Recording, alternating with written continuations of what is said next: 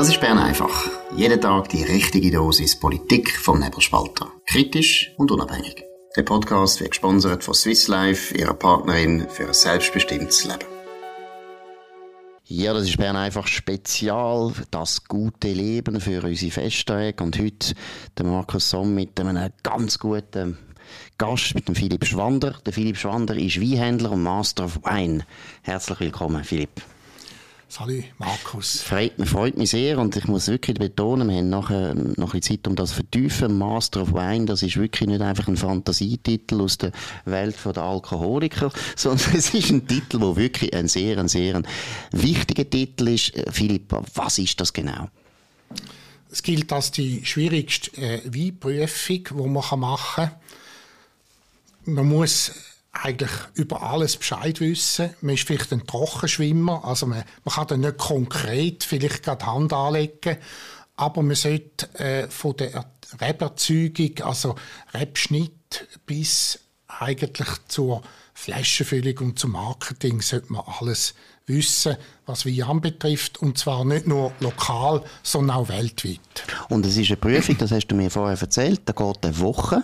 Man kann das in London machen oder New York und was hast du noch gesagt? Sydney. Oder Sydney, hast du wahrscheinlich in London gemacht. Und das geht eine Woche, dann wird man da eingeschlossen oder wie, wie muss man sich das vorstellen? Also, als ich es gemacht habe, waren wir 100 Leute. Gewesen.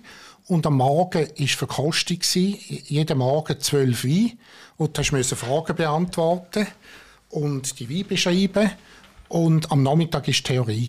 Also ich habe etwa 300 Seiten geschrieben und äh, die Fragen sind sehr offen formuliert. Also sie wollen wissen, was man weiß. Es ist nicht ankreuzeln, sondern es heisst dann zum Beispiel Red Wine is good for you, discuss. Ja. Und dann wird erwartet, dass du die ganze Alkohol- und Gesundheitsdebatte kannst bringen, ja. äh, aktuellen Stand von der Forschung ja. und eine eigene Meinung äh, dazu noch hast. Und jetzt einfach naive Frage, wird auch abgetestet, ob du Wein erkennst? Also dass du einen Wein kannst trinken und sagen, das ist ein Bordeaux, das äh, ist ein natürlich. Also du hast dann die zwölf Weine jeden Morgen, ja. oder?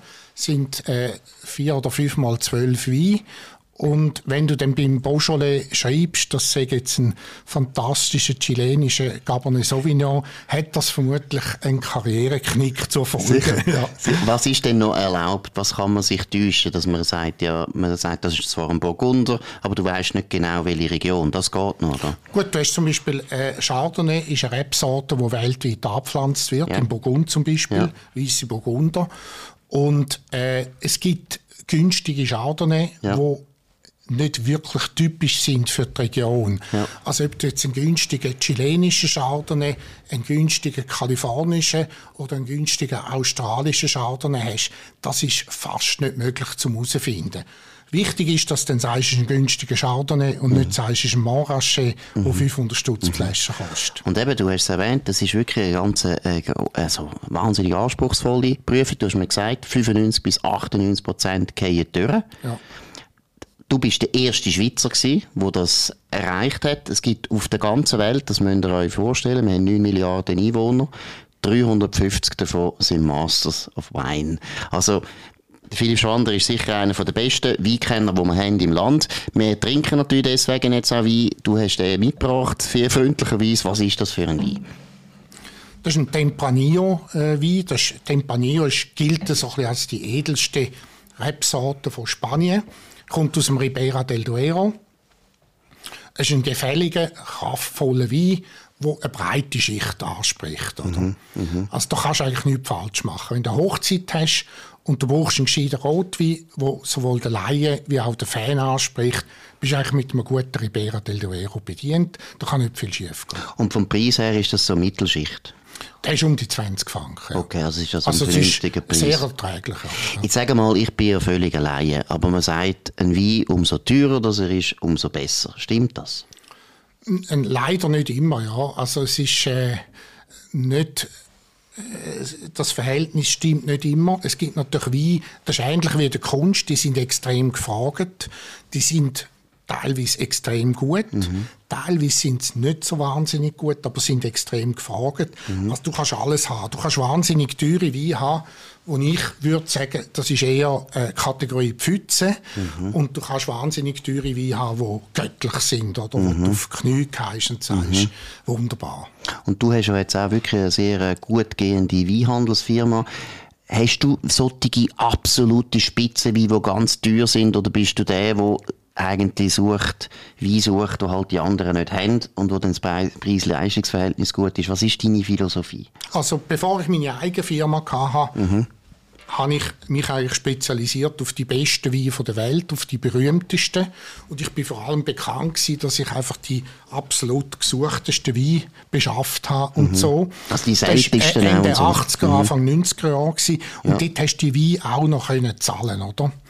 Und die Weine sind aber immer teurer geworden, weil weltweit Nachfrage immer größer geworden ist. Du hast am Anfang nur Europa gehabt, dann ist Amerika dazugekommen, dann ist Fernost dazugekommen, dann ist Russland dazugekommen. Aber die Produktion von diesen berühmten Weinen, jetzt im Burgund oder Bordeaux, die hat man nicht können auffahren wie eine Autoproduktion. Und darum sind die Weine wahnsinnig viel teurer geworden. Also wir haben zum Beispiel einen günstigen Bordeaux bei uns, äh, der eigentlich sehr gut ist. Der hat so in den 90er Jahren hat, äh, 14 Franken gekostet. Chateau La Rivière und der Bichon Lalande hat 30 Franken gekostet. Und heute kostet der Chateau La Rivière, der wirklich sehr gut ist, in einer Blinddeckel, kann sich jemand einen noch irren, der kostet 18 Stutz, aber der Bichon Lalande kostet 350 Stutz. Das ist einfach die, die extreme Nachfrage weltweit, wo die berühmten Weine extrem nach oben getrieben hat. Und wo ich mich selbstständig gemacht habe, habe ich nicht berühmte Weine anbieten, weil die hat jeder. Das, was ich können, ist gute Weine zu einem vernünftigen Preis zu finden. Und zum Glück haben wir mittlerweile etwa 90.000 Kunden, wo mir das glauben und mhm. auch regelmäßig mhm. bestellen. Also schöne Weine zu einem vernünftigen Preis. Mhm. Also wir sprechen jetzt nicht den, äh, den Brand-Trinker an oder den Etikettentrinker, wobei, äh, ein, ein, ein berühmter Bordeaux ist etwas Fantastisches. Mhm. Ich sage überhaupt mhm. nichts gegen die. Mhm. Aber äh, wir, wir haben jetzt Medienkunden, die sagen, ich will daheim einen guten Wein trinken, will aber nicht gerade die Hypothek vom Haus erhöhen, wenn ich Kiste Wein kaufe. oder? ja, also ich kann das bestätigen. Wir haben ja von dir schon ein paar Mal Wein gekauft und zum Beispiel einen Libanese weiss jetzt nicht mehr, wie der geheissen hat, wahnsinnig ein guter Wein und ich wäre sonst nie auf die Idee gekommen, einen libanesischen Wein zu kaufen, obwohl ich ja weiss, eben, das ist römisches Reich, das, die, haben, die wissen, wie man Wein macht, oder? Also überall, wo die Römer sind, ist eigentlich immer eine relativ gute Chance, dass da auch vernünftiger Wein gemacht wird. Und das habe ich dank dir entdeckt oder auch äh, saugute Österreicher. Gut, die Österreicher sind jetzt mittlerweile, das weiß man jetzt langsam, dass die sehr gut sind, aber das kann ich also bestätigen. Aber es gilt also gleich mehr oder weniger die Regel, ein berühmter Wein ist eigentlich zu Recht berühmt. Äh, häufig ja. Mhm. Äh, es gibt natürlich jetzt auch Wein, weil Luxus ist einfach äh, weltweit in Mode. Mhm. Es gibt natürlich Weine, die künstlich aufgehypt werden, wo man dann muss sagen, ja, also äh, ist jetzt das wirklich gerechtfertigt, dass der den höheren Preis hat. Mhm. Und sie sind dermaßen überproportional teurer geworden, dass wenn man jetzt einfach Weinliebhaber ist, sich muss sagen, ja, also wenn ich jetzt nicht gerade Gäste habe, wo ich Ehrerbietung bringen mhm. lange vermutlich auch ein eher unbekannterer weil der ist dann nicht so viel weniger gut, wenn er weniger kostet. Aber das, ja. ist, äh, das schätz, muss man abschätzen, was ja, ja. wichtig ist. Jetzt bist du ja schon sehr lange im Geschäft und wir sind ja beides Männer und Männer tun gerne nochmal auch eben mit ihrem Wissen. Ich tue eher über Geschichte reden und andere tun über andere Sachen reden. Ein bisschen blöffen, aber sag mal, ist das Wissen über Wein ist das, hat das zugenommen? Wahnsinnig zugenommen? Nicht mehr nur bei den Männern, sondern bei den Frauen? Oder wie schätzt du das? Ist der Konsument heute kritischer, besser informiert? Oder wie siehst du das? Das Wissen über Wein hat stark zugenommen. Als ich in den 80er Jahren mich angefangen habe mit Wein beschäftigen, hast du den kleinen und den grossen Johnson gehabt. Mhm. Ich weiss noch, mit 16 habe ich den kleinen Johnson gekauft. Ja. Und dann habe ich das Gefühl, jetzt weiss ich alles über Wein. ja. Mittlerweile bin ich, äh, äh ist fast, äh, ist 45 Jahre später und bin ich viel bescheidener geworden und weiß eigentlich, dass ich sehr wenig weiß, oder? Mhm, mhm, Aber du hast in dieser Zeit eine wahnsinnige Entwicklung gegeben, wie ist ein Lifestyle-Produkt geworden und es hat eine wahnsinnige Weinliteratur gegeben und man kann sich heute extrem viel besser informieren über Wein, wie man das noch in den 80er Jahren hatte. Mhm. Also die, die wollen, die wissen heute deutlich mehr über Wein wie in den 80er Jahren, oder? Und da, da hast du natürlich dann, äh, äh, das ist auch sehr spannend, weil die Trends dadurch, durch das Wissen, auch von den Weinjournalisten, die wechseln sich schneller ab, weil alle haben so ein bisschen das Wissen. Du hast natürlich auch auf der anderen Seite hast Leute mit dem Halbwissen mhm. und das weißt du vielleicht nichts Schlimmeres wie Leute mit Halbwissen, mhm. äh, wo dir dann versuchen, also bei mir jetzt nicht, mhm. aber wo mhm. dann irgendwie es alle besser wissen, wenn du etwas erklären. Oder? Aber ist für dein Geschäft besser, dass die Leute sich jetzt stark interessieren für das Wissen? Oder ist das blöd, so wie bei den Ärzten, oder? Bei den Ärzten, der Arzt leidet darunter, dass jeder im Internet schnell schauen, was er hat und nachher der Arzt belehrt, was er eigentlich sollte diagnostizieren.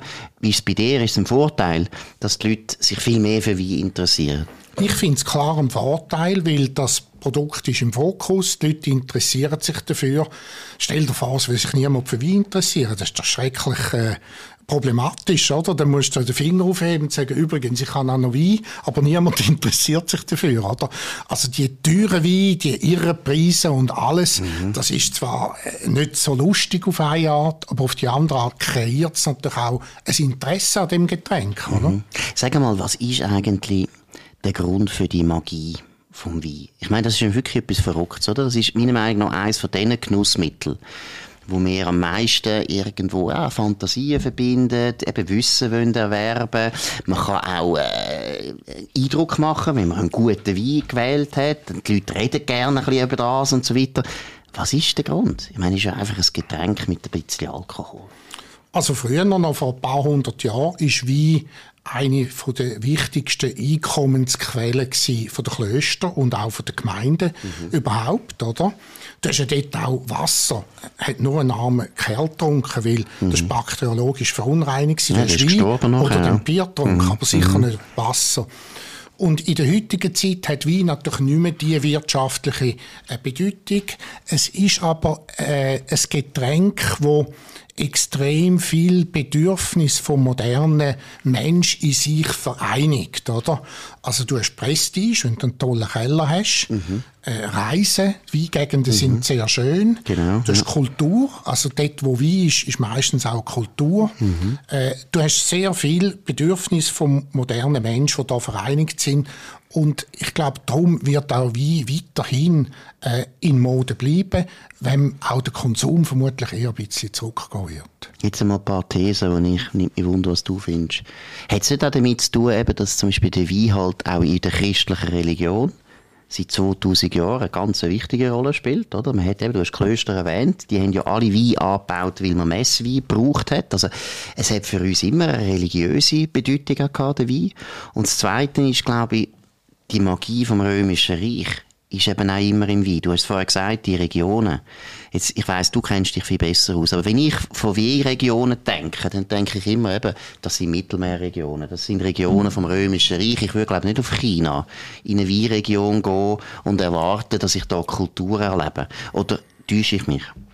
Gut, das sind natürlich häufig mediterrane Gegenden gewesen, aber du hast natürlich auch in Mitteleuropa also Kloster Eberbach ist im Mittelalter der grösste Weinbetrieb in ganz Europa. Gewesen. Wo ist das? Das, kenne ich gar das ist im Rheingau. Das Nein. ist in der Nähe von Wiesbaden. Ja, die haben das Know-how gehabt, das unglaublich war, ja. oder? Ja. Und mit äh, 2,5 Prozent der Fläche haben sie 45 Prozent vom Gewinn erwirtschaftet, Leck, oder?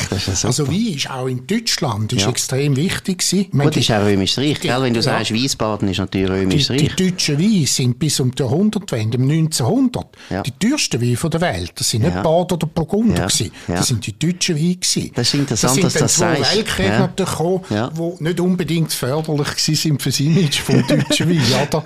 Neben dem, dass auch dann äh, qualitativ nicht mehr so gut produziert haben. Aber ich meine, äh, von der Religion her und alles, das ist natürlich extrem beherrschend gewesen. Das ist aber heute nicht mehr so der Fall. Also da ist das Religiöse stark zurückgetreten und eben heute ist leider teilweise so ein bisschen zum Blöffer-Lifestyle-Produkt verkauft worden. Also es gibt ja dann die äh, die Spirale so quasi, wo gewisse Weine aber eine gewisse Preislage fangen sich an, Snobs interessieren und dann schrauben sich die Preise nochmal viel höher auf, oder? Mhm. Also es wird dann nochmal absurder. Mhm. Und da hast du dann eben wie, wenn du dann Blinddegustationen machst mhm. und dann relativ einfache Wein kannst neben denen auftischen, wo die Leute reihenweise reingehen und, äh, und du bist da gut. Also du kannst das. Ich könnte das natürlich gar nie. Mir könnte man jetzt wirklich einen teuren Burgunder hin tun und dann einen billigen, ich weiss auch nicht, irgendeinen Beaujolais oder so und ich will es nicht merken. Du merkst das alles. Gut, weißt, reinlegen kannst jeder, aber bei mir ist es natürlich so, wie ich das schon sehr lang mache und es eigentlich ich bin trainiert zum Degustieren. Mich kannst du vermutlich jetzt weniger schnell reinlegen. Ja. Jetzt zu dem Wein. Was würdest du da gerne essen? Zu dem, was, was tut man zu dem Wein essen, den wir jetzt trinken? Gut, das ist ein, ein kräftiger Tempranillo. Äh, da hast du zum Beispiel irgendein schönes rotes Fleisch dazu nehmen. Mhm. hast auch irgendeinen kräftigen Gratin nehmen. Also, das ist ein Wein, der relativ universell einsatzfähig ist.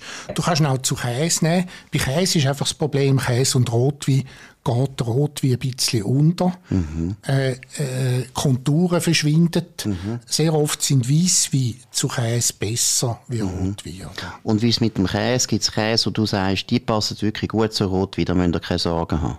Nein, das ist sehr unterschiedlich. Also ja. je nach Käse, oder? Wenn du zum Beispiel einen Blue Stilton hast und einen Portwein, das passt fantastisch, oder? Mhm. Und dann hast du wieder andere, die mit denen und denen Wein nicht funktionieren. Das musst du schon ausprobieren und ist vor allem eine empirische, äh, empirische Wissenschaft, weil äh, theoretisch funktionieren gewisse Sachen, aber du musst immer ausprobieren. Und erst dann merkst du, funktioniert es wirklich oder nicht. Wie geht das? Ich meine, du musst so viel Wein immer wieder probieren und so weiter. Ist denn nie, bist du nicht einmal erschöpft und sagst, jetzt will ich im Monat kein Wein mehr probieren? Oder wie ist das? Das Wein degustieren ist für mich nicht anstrengend. Ja. Das ist für mich Entspannung. Ja. Und ich, habe, äh, ich, habe, ich bin Früher bin ich relativ oft noch so in Jurys gewesen. Ja. Und ich bin immer der Erste gewesen, der fertig war. Dann habe ich nochmal durchprobiert, nochmal. Irgendwann habe ich angefangen, Zeitungen zu lesen. Und also ich glaube, meine Resultate sind sicher nicht die schlechtesten gewesen.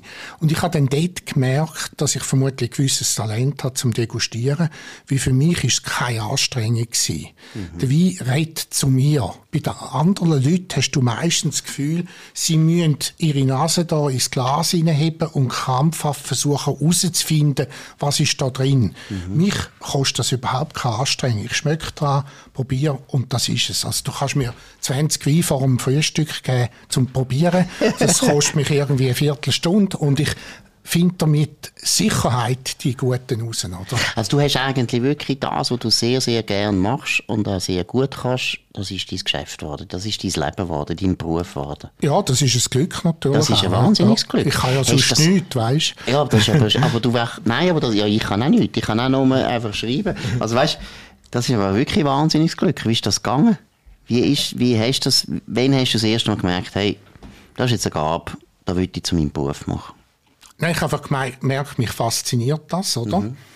Das erste Mal, als ich allein in die Ferien bin mit einem Kollegen, hat sie uns auf Bordeaux verschlagen. Mhm. Und dann hat mich das Getränk angefangen faszinieren. Mhm. Sehr zum Leidwesen von meiner Mutter. Ich meine, die war tief betrübt. Gewesen. Ja. Ich habe die mal belauscht. Sie ist mit einer anderen Mutter sind zusammen am Diskutieren gewesen. Und ich habe Gesichter nicht gesehen. Ja. Ich habe nur irgendwie die Wand vom, vom Sofa gesehen und dann hat da die eine, die Kollegin von meiner Mutter gesagt, du, mein Sohn, der ist jetzt am Fußballclub und Fadi und es läuft super und so, was macht denn dein Sohn? ja. Und dann war Stille gewesen, und dann hast du ein leichtes Schluchzen gehört. Nein. Dann hat meine Mutter gesagt, er degustiert Bordeaux. Nein. Und dann ist krampfhaft ist das Thema gewechselt worden, weil das ist, bin natürlich der Kummerbub gewesen, oder? Und ich meine, das ist ja, äh, da verstand ich, wenn eine Mutter Angst hat, wenn der Sohn Bordeaux degustiert. Ja, das wahr. Ich Sackgeld kommender. Mit 16 habe ich mein ganzes Sackgeld investiert in Bordeaux-Wein, oder? Und, äh, oh, ich weiss, so. in der Schülerzeitung, äh, äh, habe ich einmal mit dem Heinrich Christen haben wir eine Ausgabe ah, rausgegeben. Ja. Und die ist die einzige, die erschienen worden ist, weil die hat dann zu einem Skandal geführt. äh, der Heinrich hat irgendwie der hat äh, einen Restaurantbericht gemacht über ein teures Gourmet-Restaurant, wo er sich von der Mutter dort anfahren lassen, weil er noch gar nicht dürfen Auto fahren Und ich habe eine Doppelseite leer wie Lasgas gemacht. Also es ist einer der teuersten Bader. Und das hat irgendwie komischerweise die äh, Schüler nicht so angesprochen. Komisch, ja, wirklich ja, komisch. Ja, ja. Aber sag mal, ist nie irgendwie Gefahr gewesen, dass du Alkoholiker wirst? Weil du so viel Wein musst trinken. Also man geht ja davon aus, dass etwa 5% äh, eine Neigung haben, dass relativ schnell alkoholabhängig werden, mhm, oder? Mhm. Und es ist natürlich immer die Frage, ab wem bist du abhängig oder nicht. Ich mache immer zwei Monate alkoholfrei pro Jahr mhm. und ich kann jederzeit sagen, ich trinke nichts, oder? Mhm, mhm. Und äh, ich habe jetzt das Gefühl, nicht, dass ich davon abhängig bin. Oder? Wir haben jetzt vorher, vor ähm, ein paar Tagen, und das kommt auch noch, haben wir ein Gespräch geführt mit dem Direktor vom Brauereiverband, also Bier, oder? Und der hat eben gesagt, das ist ja bei euch genau gleich beim Wein, politisch ist der Wein auch unter Druck, oder? Alkohol, Prävention, man will mehr Vorschriften, der Zucker ist ein anderes Thema, beim Cocky und so weiter. Wie erlebst du das? Hast du jetzt, seit du in dem Geschäft bist, hast du das Gefühl, es wird für euch mühsamer, enger, oder findest du, nein, es ist nicht so schlimm, die Leute sehen Gespenster? Nein, nein, es wird mühsamer. Wir leben ja in einer Zeit, wo wir von guten Menschen umzingelt sind, also von vermeintlichen guten Menschen, die dann am Schluss viel mehr Unheil anrichten. Und ich weiß zum Beispiel vom OIV, vom äh, von der internationalen Weinorganisation, dass gerade in Frankreich sehr viele Beamte jetzt eigentlich arbeitslos sind, weil das Thema Rauchen erledigt ist. Ah. Und für die braucht man Arbeit. Das ist und die ja. will man jetzt in Alkohol rein tun. Und man wirft das alles in einen Topf. Oder? Und die neuesten Studien, die behaupten, zum Beispiel Alkohol sei immer schädlich, die sind gefaked, die sind nicht richtig. Mhm. Äh, die haben dann zum Beispiel alle Entwicklungsländer mit inbegriffen, weißt, wo du selbst brennendes Zeug hast, wo du blind mhm. mhm. wirst und mhm. so. Und du hast da wirklich eine Lobby dahinter, wo versucht jetzt nach dem Rauchen quasi den Alkohol per se schlecht zu machen. Und das stimmt nicht, weil da habe ich mit einem Epidemiolog haben wir eine Arbeit zusammengeschrieben. Es ist klar erwiesen, dass der Alkoholkonsum bis zu einem gewissen Maß durchaus positive Effekte hat. Also es ist jetzt nicht wie beim Rauchen, mhm. wo einfach grundsätzlich schlechter ist. Also meine Frau, ich weiß nicht, ob sie dir das erzählt hat, die hat ja ein Lied geschrieben über das, über den Bircher Benner. Das ist der, der das Birchermüsli erfunden hat. Und der ist auch einer der gesagt hat, in den Spitälern sollte man schauen, dass Patienten jeden Tag einen Schluck, also nicht einen Schluck, ziemlich viel Wein bekommen, weil sie gesagt haben, das hat eine heilende Wirkung. Und ich muss jetzt ehrlich sagen, einfach Common Sense sagt mir. Also wenn der Mensch etwa seit 5000 Jahren Wein trinkt und er ist ja immer noch da, dann muss ich sagen, ja, natürlich, es gibt Leute, die es nicht können steuern und die das Problem haben. Das ist aber jedem Nahrungsmittel der Fall, das ist bei jedem Genussmittel der Fall. Aber die Mehrheit hat nicht darunter gelitten. Es ist nicht möglich. Also, Würdest du sagen, es ist nur wegen diesen Beamten, die einfach nichts zu tun haben, oder ist es auch ein puritanischer Geist, der uns stark, es ist stark beides. belastet? Es ist ja. auch der Zeitgeist, ja. oder? Ja. Äh, eben, man, irgendwo äh, beißt ein Hund irgendjemand, dann wird man sämtliche Hunde verbieten. Mhm. Irgendwo eben sauft sich einer zu Tod oder schlägt seine Frau noch zu Tod, weil er mhm. zu viel getrunken hat, dann wird man den Alkohol verbieten. Mhm. Das ist schon der Zeitgeist, der einfach wirklich bierweiche Resultate hervorbringt. Oder? Also, man wird uns immer mehr natürlich Zeug vorschreiben, wo äh, muss ich dir nicht sagen. Ja, ja, nein, ist klar, aber tun ihr euch ja wehren? Sind die gut organisiert? Wir, sind im Moment noch schlecht organisiert, aber wir müssen uns gut aufstellen, mhm. weil da wird einiges auf uns zukommen. Mhm. Und es ist natürlich etwas anderes, ob du Wein trinkst oder Alkopops zum Beispiel, oder? Ich bin jetzt überhaupt kein Fan von Alkopops, weil da hast du das Gefühl, du trinkst Pepita, aber es ist Alkohol. Wenn du ein Bier trinkst oder ein Wein trinkst, mhm. weißt du und spürst auch, das ist Alkohol. Ja. Und da kannst du auch damit umgehen. Das ist etwas völlig anderes das ist auch ein natürliches Getränk, oder? Ja, und ich finde, das Kulturelle ist eben schon wichtig. Das haben wir ja bei allen anderen Drogen immer müssen betonen. Und das finde ich stimmt einfach. Der Wein, ich betone es noch einmal, ich meine, zu der christlichen Religion gehört das seit 2000 Jahren. Die Römer haben es auch schon gehabt, Griechen auch. Also, europäische Kultur und Wein ist eigentlich eine Kombination. Ist nicht denkbar. Ich meine, ich kann mich gut erinnern, ich bin ja leidenschaftlicher Altgriech gewesen. Ich meine, bei Homer kommt der Wein vor. Wein ist so wichtig. Wein ist einfach, das ist wirklich Kulturgut. Und dann können wir auch damit umgehen. Also das hat auch eine wichtige Bewandtnis. Aber sagen mal, was sollen wir jetzt trinken über den Festtag? Was ist jetzt angesagt? Was, im schönen Weihnachtsabend, was ist denn für einen guten Wein angesagt? Das ist natürlich sehr individuell. Weißt, das ist ja wie beim Essen auch. Manchmal hast du Lust auf ein einfaches Blättchen, manchmal hast du Lust auf irgendein grossartiges Menü. Tendenziell an den Festtagen würde man vermutlich davon ausgehen, eher ein, bisschen ein hochstehender Wein, oder? Mhm, Aber das ist mhm. sehr individuell, oder? Äh, es gibt Bekannte von mir, die sagen, sie trinken nur Bordeaux.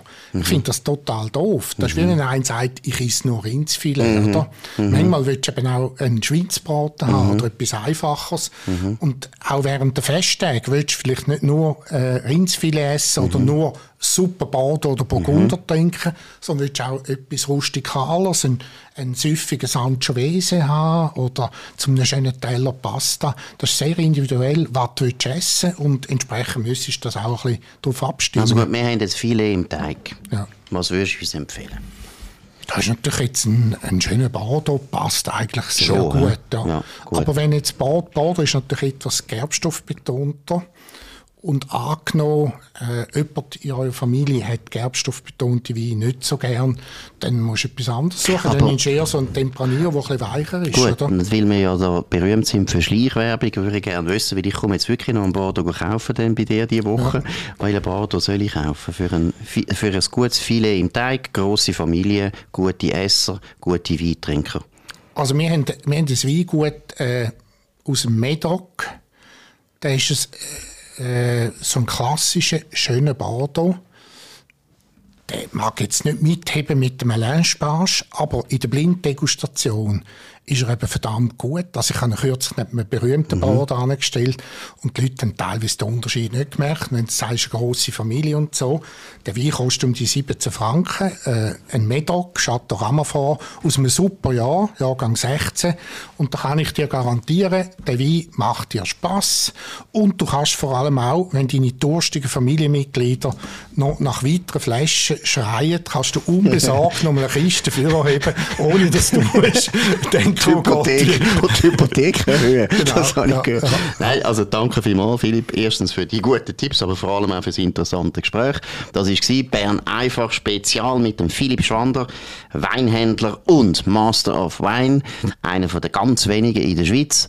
Wenn ihr mal beim Philipp Schwander wollt, Wein kaufen nur zu empfehlen, vor allem auch der Libanese, ich habe es ja erwähnt. In dem Sinne, danke vielmals, Philipp. Gut, das war Bern einfach spezial auf nebelspalter.ch. Ihr könnt uns abonnieren auf nebelspalter.ch, äh, Spotify oder Apple Podcast. Könnt uns weiterempfehlen, könnt euren Freunden von uns erzählen, könnt vor allem uns hoch bewerten, das würde uns sehr freuen. Wir hören uns wieder.